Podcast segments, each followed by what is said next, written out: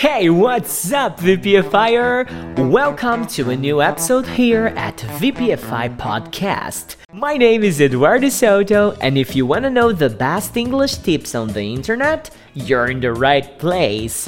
Today is July 28th, the year is 2020 and I'm here to introduce you to a habit that might be disturbing you a little bit or maybe a lot to master the English learning. Do you enjoy practicing English watching movies, TV shows, documentaries, and things like that? If your answer was yes, congratulations! And if your answer was no, it should be yes.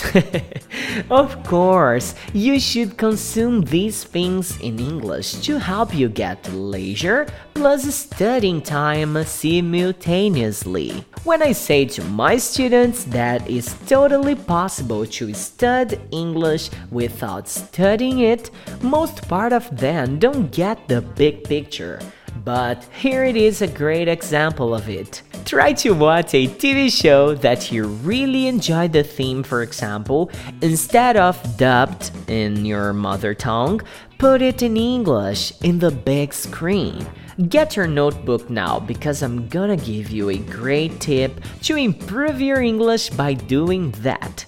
You'll be able to practice a lot of English in your house after listening to this awesome tip. When you watch content in English, how are the subtitles? Are they in Portuguese or on your mother tongue? Are they in English? Or you are a bilingual English ninja that already can watch anything without using subtitles? Be careful not to mix up legends with subtitles, okay? In the Portuguese language, they can be much alike, alright?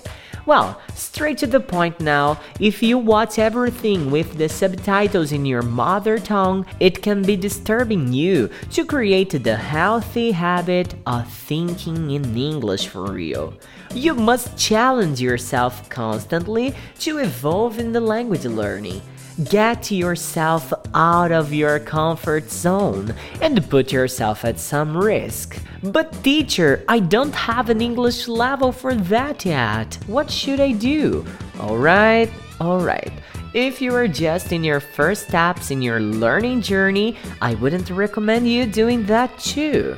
But this tip here is aimed to the students who are walking to an intermediate level switch the subtitles to English and write down tons of notes about things that you consider interesting during the movie or episode or whatever it is you're watching. Got it? Obviously, you have to pay more attention to the episode because there won't be your language in the game anymore. But if you can do it 20 minutes daily with your attention 100% focused on the English that they are using, I can say that you will get so much English that maybe one month of classes in your traditional language school wouldn't offer you that much. And do you know why that happens? Because this is the real life English. I used to say to my students that the English we learn inside the classroom doesn't exist outside of the class. In many moments, okay, when you face the real life English, you feel like a student who had never studied English before. But here it comes the perfect technique to help you evolve your real life English.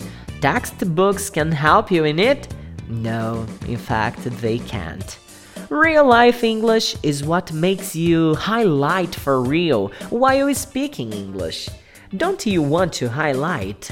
It's so nice when people listen to you speaking English and they say, Wow, one day I'll be speaking English in this level. Isn't it nice? Back then, when I was starting my journey in the English language fluency, I always followed role models to influence my orality people who had a perfect diction and accent that was beautiful and well defined. Anyway, I wanted to have a flawless English. I'm working on this up to today.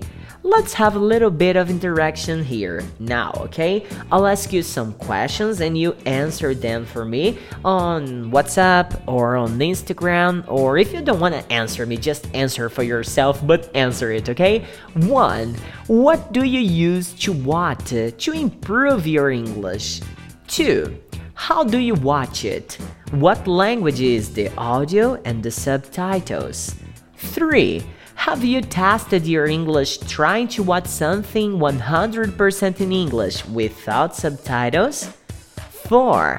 What do you think is more difficult to understand, songs or movies and TV shows? Oh, guys, this afternoon the teachers from VPFI were here at the studio and we recorded a Culture Facts episode. We talked about the very first experience we had as English students. It was a nice chat, funny and in Portuguese.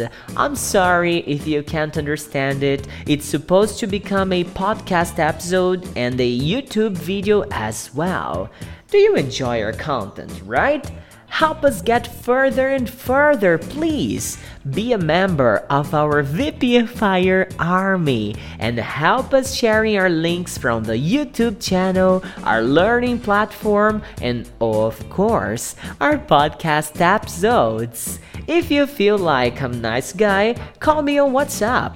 The number is plus 55 16 997 522487 and I'll add your number to our broadcasting list. Or if you prefer, send me a message on Instagram at Você Pode Falar Inglês. And keep this in mind, VPFire. A little bit by day and your goal will be accomplished. Eduardo Souto from VPFI out.